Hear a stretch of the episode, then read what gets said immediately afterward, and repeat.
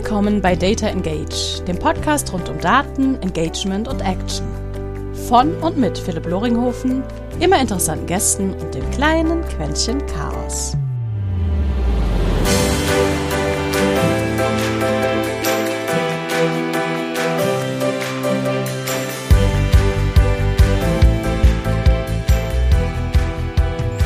Und herzlich willkommen zu einer weiteren Episode eines Podcastes, wo es um Daten geht und wir doch teilweise mal über Nerdtam quatschen, Marketing und Sales, aber am Ende des Tages immer wieder versuchen, irgendwie unser eigenes Leben dank Marketing und anderen Sachen etwas angenehmer zu machen. Heute dabei habe ich einen Analysten, der sowohl bei einer Company arbeitet, von der ich sehr viel lernen durfte, als auch der mit mir einen sehr interessanten Lebensabschnitt teilt. Und zwar, wir haben beide drüber gelacht, wir haben es oder nannten es Eventvermarktung. Was wir darunter genau verstehen, wird ihr uns vielleicht gleich sagen. Manuel Heeg, herzlich willkommen bei Data Engage. Ich danke dir jetzt schon vorneweg für deine Zeit. Und einleitend habe ich eine ganz wichtige Frage. Was war bis jetzt dein größter Data Fuck-up? Oh, oh, äh, danke, Tine. Erstmal hallo, hallo Philipp, hallo liebe Zuhörer. Schön, dass ich da sein kann. Ah, jetzt erwischst du mich direkt. Ähm, ähm, alle, oh, ich, gibt's viele, gibt's viele. Der größte, dann könnte, der ist noch, noch halbwegs aktuell, kommt von meiner Masterarbeit, die ist ungefähr ähm, so eineinhalb Jahre her jetzt. Und ähm, dort entstand der Fuck-up einfach in der Datenerhebung und der Datenbereinigung. Ähm, vielleicht so, so ein kleiner Sneak, wir bekommen vielleicht später noch mal drauf zu sprechen. Es ging darum, so Web-Usage-Daten äh, zu erheben und zu clustern. Und ähm, da wir möglichst viel Clickstream-Daten wollten, haben wir das Ganze mit JavaScript gemacht und nicht auf Server-Log-Files zuge äh, zugegriffen. Und ja, dieses Skript, was wir da selbst erstellt haben zum Tracking, ähm, hat eine wunderbare Datenqualität geliefert ähm, mit der ich ungefähr zwei bis drei Monate beschäftigt war, um mich durchzuwühlen, bis ich irgendwann mal anfangen konnte zu arbeiten. Oh, scheiße. Ja, ja das oh. war auf jeden Aber Fall hey, du hast geschafft. Also, Ja, wie, sich, wie sich das anhört, du hast sie, du hast sie abgegeben. Ähm, ich schätze Bauchgefühl, du hast den Mastertitel auch erhalten. ja. ja. Das heißt, du wirst auch ein Ergebnis gehabt, äh, rausbekommen haben. Aber damit sprichst du was ganz Wichtiges an, Datenqualität, ja, besonders dann im Bereich des ganzen Bereichs, wo wir uns ja bewegen, online, äh, Ja. ist ja einfach mega wichtig. Was hast du da so gelernt, worauf man da, da achten sollte, besonders in dem Feld, wo du ja unterwegs bist, A-B-Testing und Personalisierung? Ähm, wie kann ich da eine gewisse Datenqualität überhaupt mal, mal beibehalten? Ja, dafür braucht man eigentlich, ähm, würde ich sagen, so kann ich ein bisschen aus dem Nähkästchen sprechen, bei uns aus der Firma. Man braucht da schon eine Art Prozess, um die Datenqualität sicherzustellen. Bedeutet jetzt mal, m, bleiben wir mal beim AB-Testing. Äh, Personalisierung läuft ja am Ende dann äh, auch über die, häufig über dieselben Tools, also über ein Testing-Tool. Ähm, und da braucht man einfach einen Prozess, dass ich sag mal mindestens einmal im Jahr auf jeden Fall AA-Tests gemacht werden, dass regelmäßig die Daten abgeglichen werden, beispielsweise mit Web Analytics. Ähm, ja, genau, das sind so die Punkte und halt immer ein offenes Auge dafür behalten. So generell so eine Sache mit Datenqualität, wenn man viel mit Daten arbeitet, äh, merkt man dann irgendwann, der Großteil der Arbeit geht eigentlich immer auf die Datenbereinigung und Aufbereitung drauf. Und ähm, es gibt nie perfekte Daten oder richtig gute, qualitativ hochwertige Daten. Ähm, dementsprechend sollte man auch bei fast jedem Ergebnis, was man erstmal sieht, egal ob positiv oder negativ, immer erstmal kritisch rangehen und auch immer erstmal fragen, kann ich den Daten hier trauen? Und wenn man so dieses Mindset hat, äh, dann hat man schon mal einen guten ersten Schritt getan, glaube ich, auch in Richtung Datenqualität. Dass man immer kritisch seinen, seinen Daten gegenüber ist, insbesondere dann, wenn das Ergebnis besonders schön aussieht. Voll. Äh, ich glaube, das, was das Wichtigste ist, genau dieses kritisch sein und äh, bei Clickstream-Daten, generell alles, was aus dem Client irgendwie kommt, ist meine Grundannahme. Meine Lieben, das stellt nur Tendenzen dar. Ja, wir haben Consent, wir haben Adblocker, wir haben VPNs, wir haben abgerissene Sessions, wir haben Internetverbindungen, die zusammenbrechen, wir haben alles Mögliche. Ja, der, der Grain of Salt sollte kein Grain sein, sondern mehr so ein Kilopaket von Salz, das du bitte überall, aber mega. Ähm, und ich kenne es von mir persönlich. Ich bin kritischer, was das Thema Daten angeht, bei Experimenten, die nicht, mal blöd gesagt, wo sich ähm, meine Null, also meine Hypothese gegenüber meiner Nullhypothese nicht bestätigt hat, sollte man ja nie so angehen, als wenn äh, das Ganze funktioniert hat. Und diesen, ich weiß gar nicht, kann man jetzt auf den Confirmation Bias hinausschieben, keine Ahnung.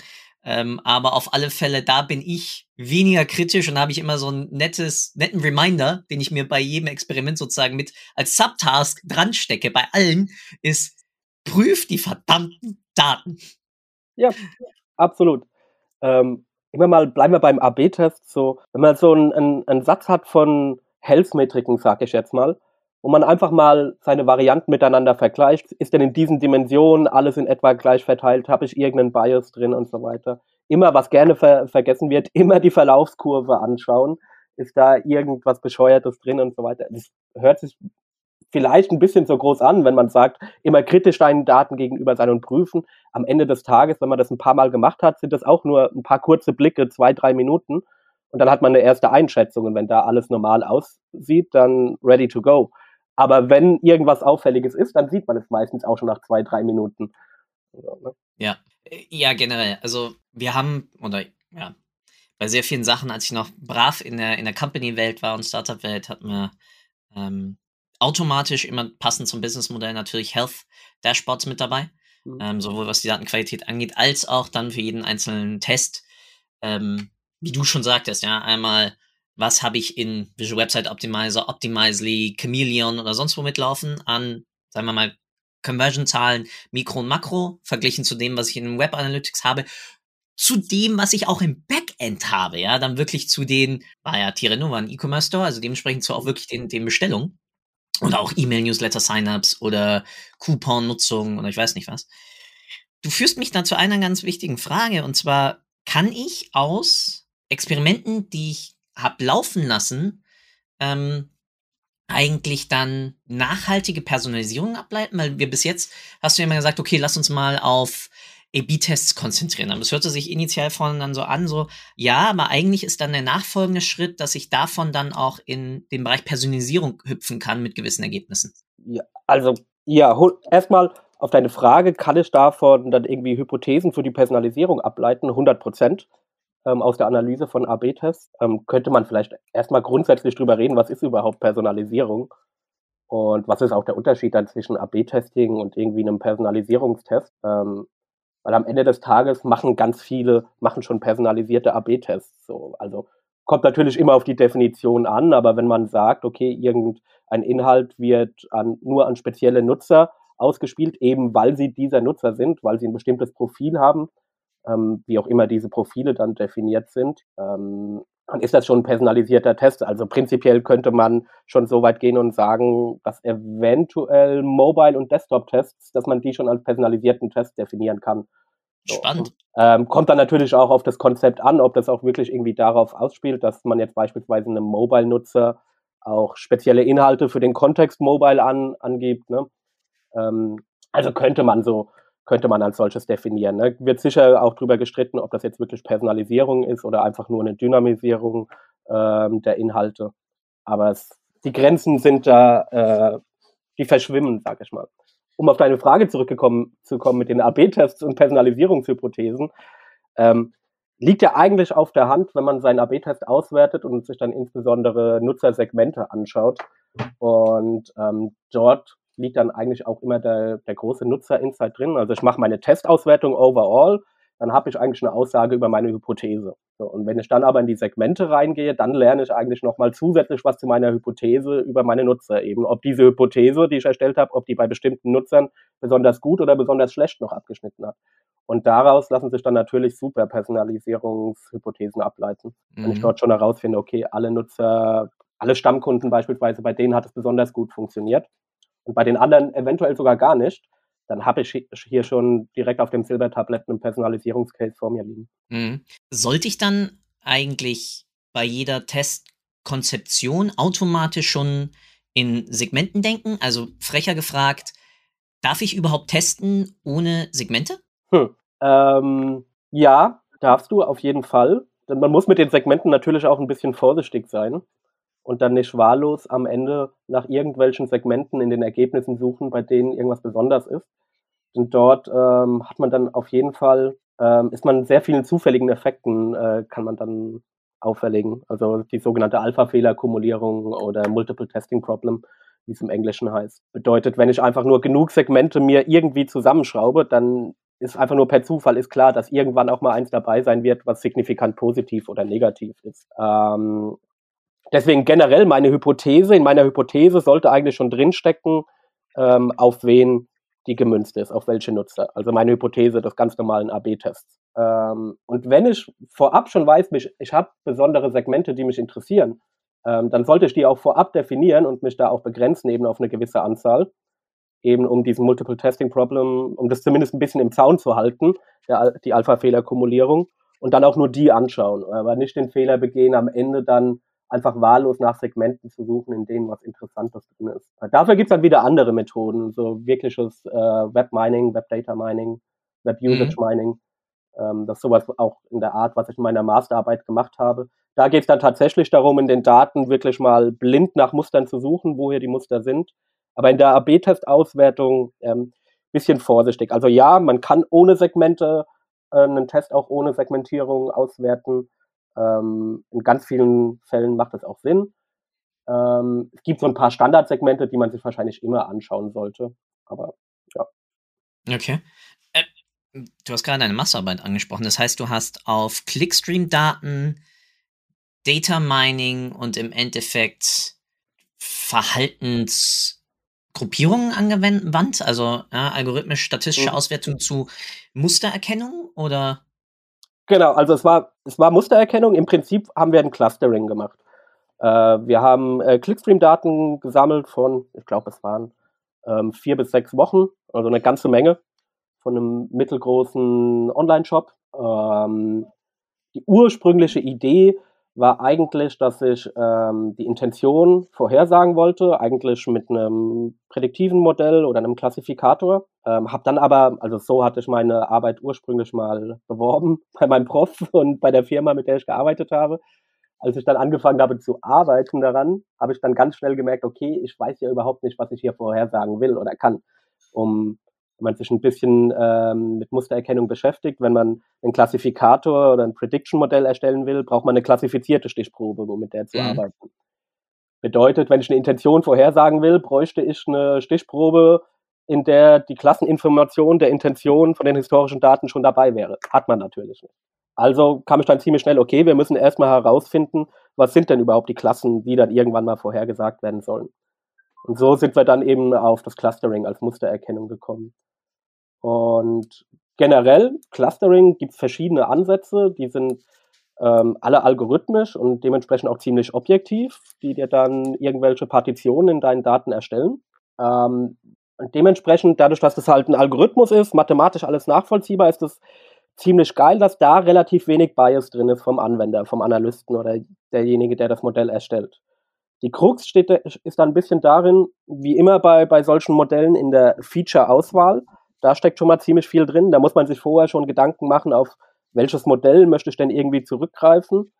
Ähm, wir haben uns dann irgendwann auf ein Kaufphasenmodell äh, entschieden, dass wir versuchen, äh, Kunden in verschiedenen Phasen zu erkennen. Ähm, wenn man weiß, welches Modell, auf welches Modell man hinaus möchte oder welches qualitative Modell irgendwie so die Grundlage äh, bilden soll, hat das natürlich schon Einfluss darauf, welche Metriken, welche Features man irgendwie erheben will dafür.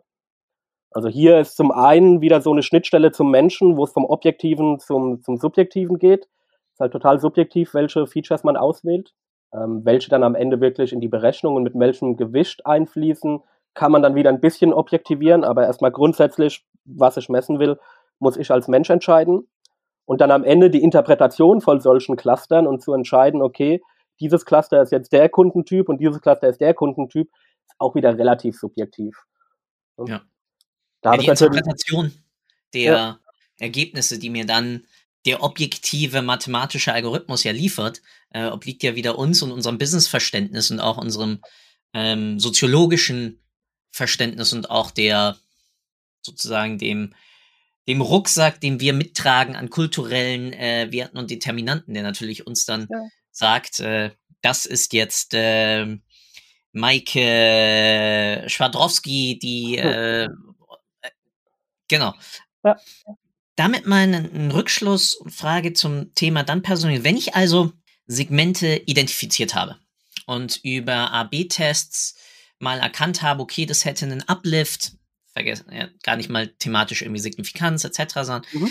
wie komme ich dann davon auf den Zustand in der Personalisierung, was ich den jeweiligen Segmenten dann eigentlich am besten in ihrer Personalisierung dann anbiete? Also ist es dann, jetzt mal ganz blöd gesagt, ist es ähm, nur eine Veränderung der Headlines? Ist es ein Unterschied? Ist es eine Product Recommendation? Ist es, mhm. also wie kann ich dort dann am besten eigentlich erkennen, was sollte ich überhaupt personalisieren?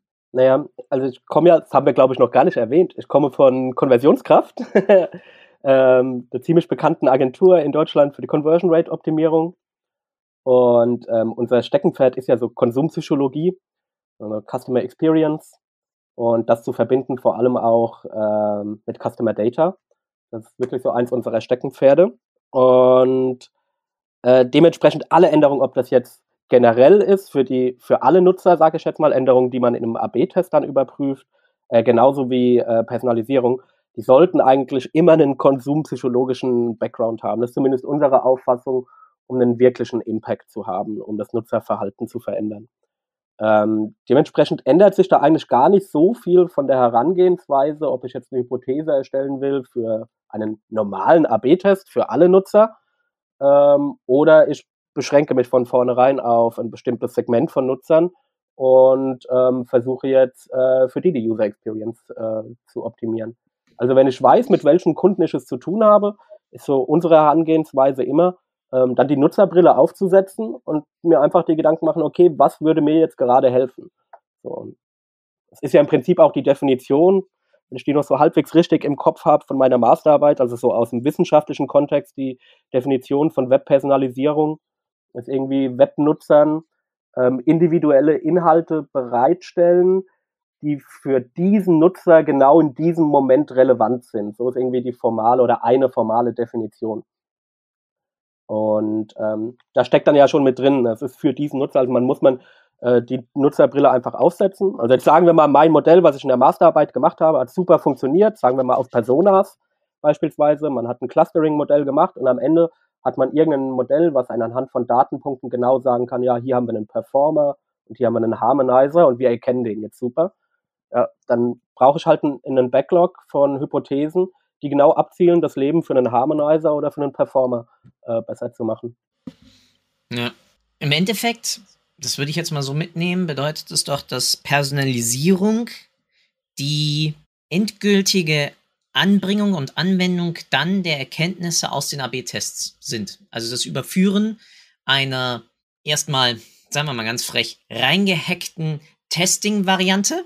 Ja, natürlich stabil und alles sauber, ja, aber dann das Überführen der Ergebnisse aus dem Test dann in die wirklich endgültige Systemarchitektur und dementsprechend dann auch in die endgültige oder dann halt neu modellierte Customer Journey und UX-Erfahrung dann des, des Nutzers, oder?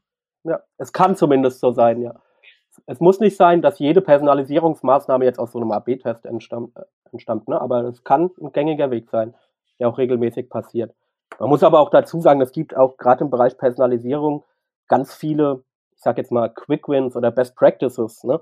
die man jetzt nicht auf so einem Weg entstanden sein müssen, also über die segmentierte Analyse von AB-Tests und erst recht nicht über die Modellierung irgendwas Data Science-mäßiges, sondern keine Ahnung, was ganz Plumpes kann sein, eine individuelle Ansprache. Oder das, das plumpste Beispiel überhaupt ist einfach die Ansprache, die persönliche Ansprache mit deinem Namen.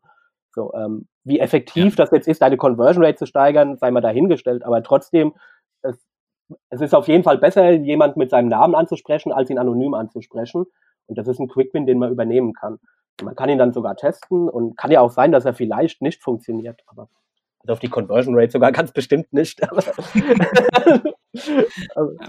Vielleicht irgendwie dann, wenn man, wenn man irgendwie Trust äh, dann herleitet über ähm, Technologieakzeptanzmodelle oder ähnliches. Ähm, dann kann ich natürlich darüber sagen, okay, hey, das und das wirkt sich auf das Vertrauen. Ja? Also meine, in meiner Bachelorarbeit habe ich äh, Designprinzipien, mal goldener Schnitt etc. Mhm. gegeneinander laufen lassen und schauen, wie sich die auf das Vertrauen des Nutzers gegenüber eines E-Commerce-Stores dort dann auch äh, zu kaufen. Und das war vor elf ja. Jahren. Also da war das Thema E-Commerce noch nicht so massentauglich und dementsprechend gab es da halt noch andere, andere Hinderungen.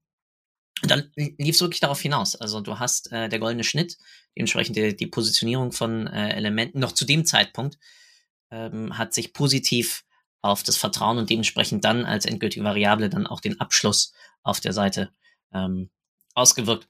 Wenn wir das mal nehmen, so das Thema Personalisierung, und du hast ja gerade schon Quick Wins angesprochen. Wo glaubst du, sollte jemand, der sich jetzt mit dem Thema neu beschäftigt, eigentlich anfangen? Also wo kriegt der jenseits mal von reinen Best Practices Inspiration zu, womit kann ich meinem Besucher überhaupt mal zu einem Käufer, zu einem User, zu einem machen durch Personalisierung und damit dann halt unterstützen, dass er auch wirklich dann bei mir abschließt. Mhm. Ähm, okay, die ist ein bisschen vielschichtig sogar, die Frage. Mhm. Ähm, sagen wir mal, okay, erstmal das, wie fange wie fang ich an in dem Bereich Personalisierung?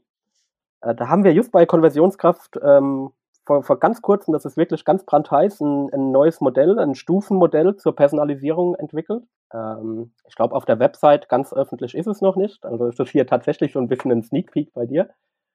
Ähm, ja. Und zwar, da haben wir versucht, eigentlich so ganz allgemein Personalisierungssysteme aufzuteilen in, ich sage jetzt mal, vier Reifegrade. Ähm, und vier Stufen, die so ein bisschen aufeinander aufbauen. Erstmal die, die Stufen an und für sich bedeutet, man kann anfangen mit Quick Wins und Best Practices. Die zweite Stufe wäre regelbasierte Personalisierung. Ähm, dritte Stufe modellbasiert und die vierte, die nennen wir dynamisch selbstlernende Stufe.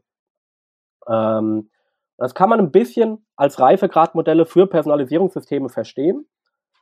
Ähm, man kann es mal so an einem Beispiel vielleicht durchdeklinieren, sagen wir mal Recommendations, Produkt-Recommendations. Jede Reco-Engine ist ein Personalisierungssystem im Prinzip, fast jede.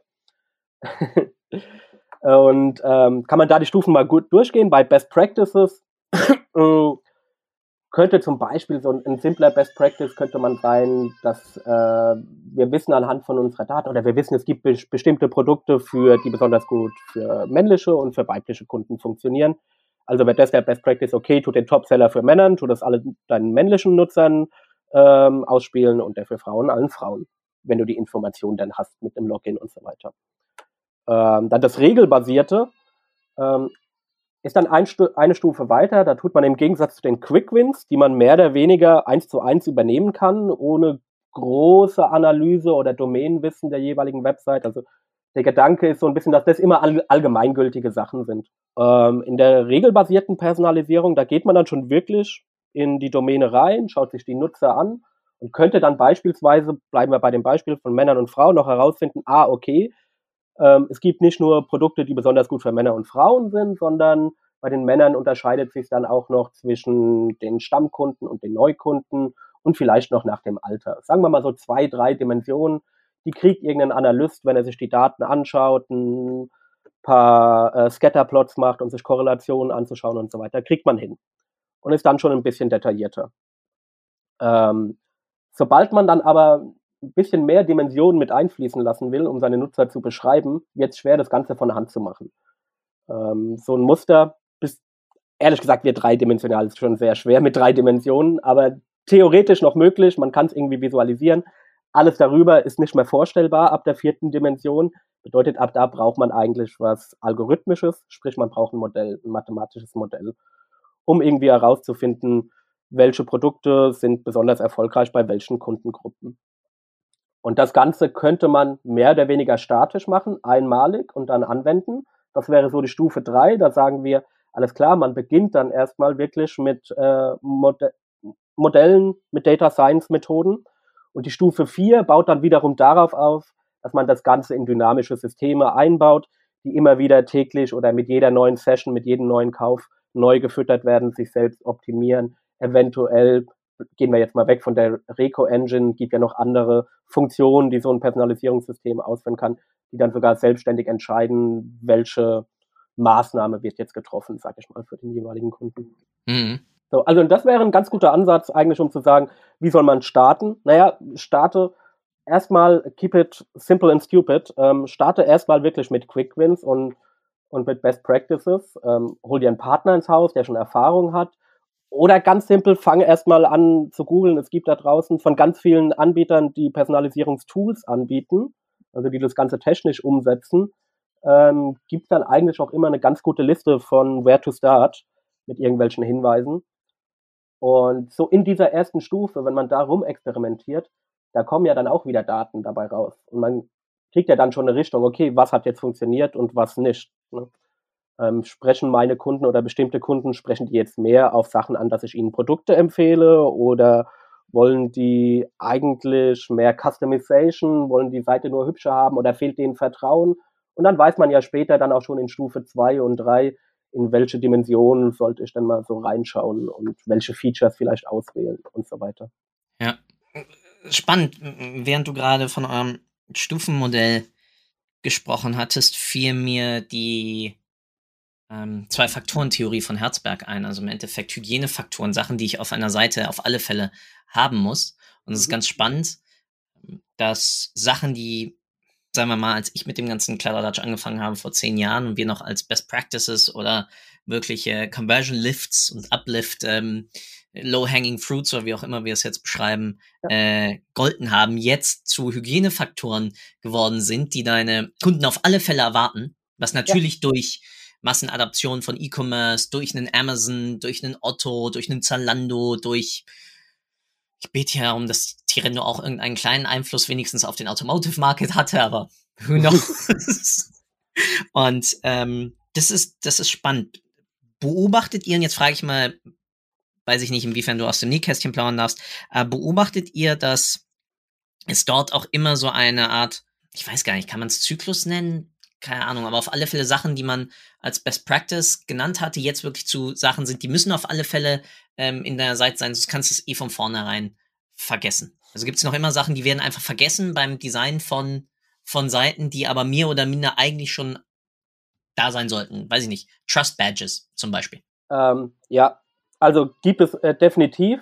Ähm, ich bin jetzt nicht so, so sehr bei uns in, in, im UX drin. Also ich, meine tägliche Arbeit ist jetzt nicht wirklich die Webseiten zu analysieren und Hypothesen zu erstellen. Aber was ich mitbekomme, was eigentlich bei beinahe jedem Kunden immer das Thema ist, sind die Value Propositions. Ähm, natürlich hat mittlerweile fast jeder irgendwelche. Ähm, und das hat vor fünf Jahren, hat das vielleicht sogar noch gereicht, irgendwie ähm, kostenlose Lieferung und äh, telefonischer Service als UVP umstehen zu haben.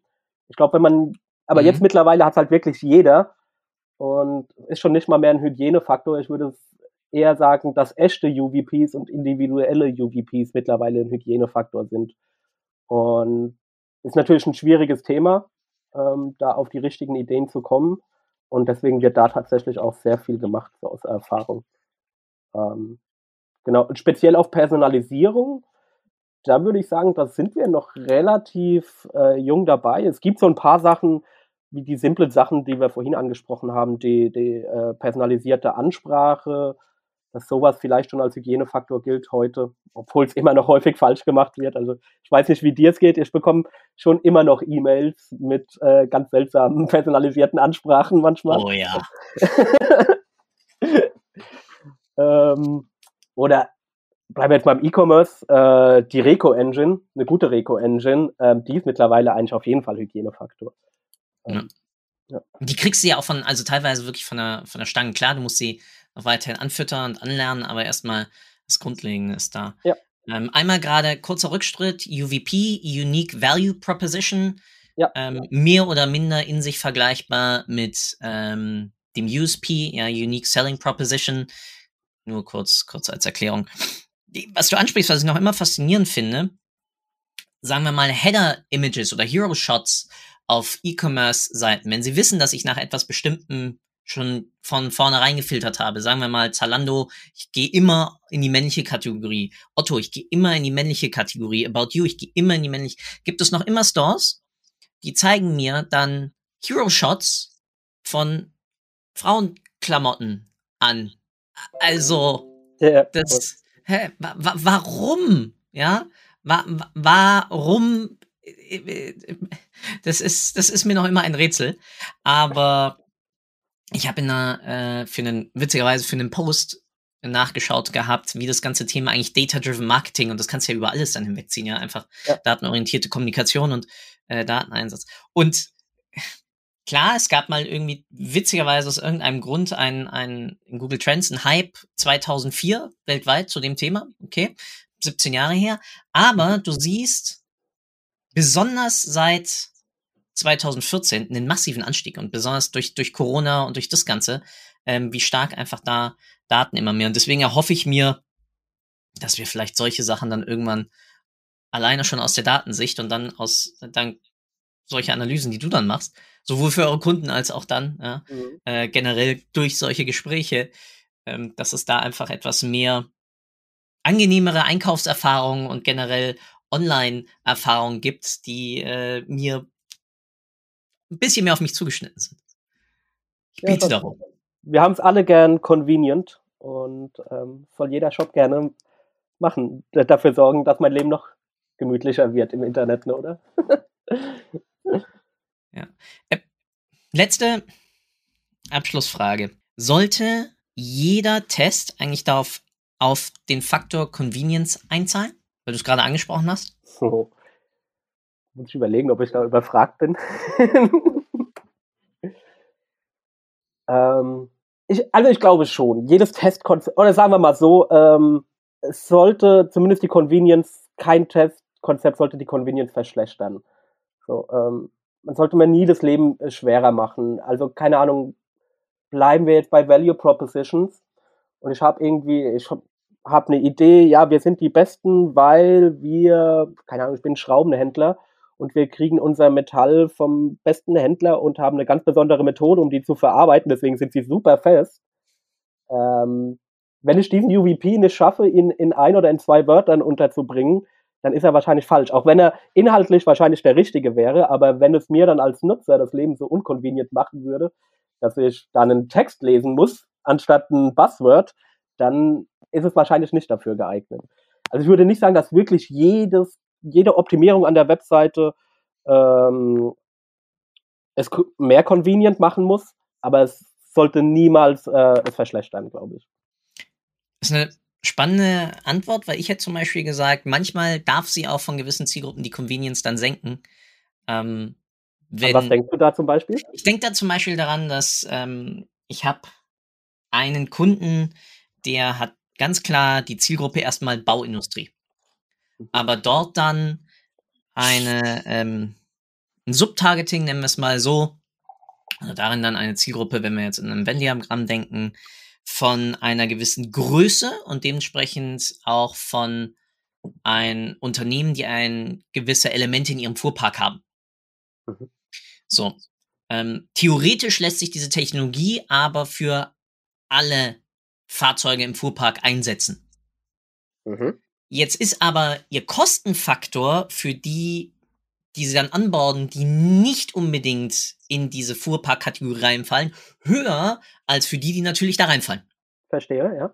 Jetzt kann ich natürlich auch über Personalisierung gewisse Tests dafür sorgen, dass die Leute, die nicht direkt da reinfallen, natürlich eine etwas schwierigere Convenience haben, dementsprechend ich davon weniger Kunden habe, weil meine Marge, also mein DB1 bzw. DB2, dann von diesem Kundensegment natürlich schlechter ist, was bedeutet operationalisiert, dass ich weniger von diesen Kunden eigentlich haben möchte, bis ich irgendwann vielleicht einmal mein Produkt angepasst habe, dass das für die auch passt. Ja, ja. Ja, spannend. Ja, könnte man auf jeden Fall äh, so als Argument äh, dafür betrachten, dass es nicht immer mehr convenient sein muss. Oder es durchaus auch okay ist, dass es mal äh, schwieriger wird für den Kunden. Manuel, ich wirke uns ungern ab, aber äh, Zeituhr, äh, äh, bescheuert. Mein Lieber, echt vielen, vielen Dank nochmal für deine Zeit. Und ich hatte dich ja schon im Vorgespräch vorgewarnt. Zwei Sachen. Erstens, was wünschst du dir, was die Leute aus unserem Gespräch mitnehmen und was sie vielleicht direkt umsetzen? Und das zweite ist, du darfst erzählen, tun und lassen im Abschluss, was du möchtest. Der Abschluss gehört voll und ganz dir. Du darfst mir nur nicht danken, ähm, weil wie ja schon einleitend gesagt, ich danke dir, äh, dass du dein Wissen mit mir und damit dann auch mit allen anderen geteilt hast. Vielen, vielen Dank und abschließend bleibt mir nur zu sagen, the stage is yours. Okay, also die letzten beiden Fragen. Was sollen die Leute mitnehmen? Welche eine Sache von heute? Ähm, da gehen wir zurück zum ganz zum Anfang. Und zwar seid kritisch euren Daten gegenüber, auch wenn die Ergebnisse positiv aussehen. Ähm, weiß jetzt nicht besonders kreativ, aber äh, wichtig. Ähm, und zu guter Letzt, ich darf dir nicht danken, auch wenn ich es wirklich super fand, hier gewesen zu sein. Ähm, dann danke ich den Zuhörern, äh, wenn sie durchgehalten haben bis hierhin. Und ähm, gebe euch noch eine andere Empfehlung mit, nämlich hört weiter Data Engage. Äh, beschäftigt euch mit Daten ähm, und der Podcast macht Spaß. cool. Vielen Dank und ich wünsche dir einen wunderschönen Tag. Ciao, ciao. Ciao. Danke für deine Zeit.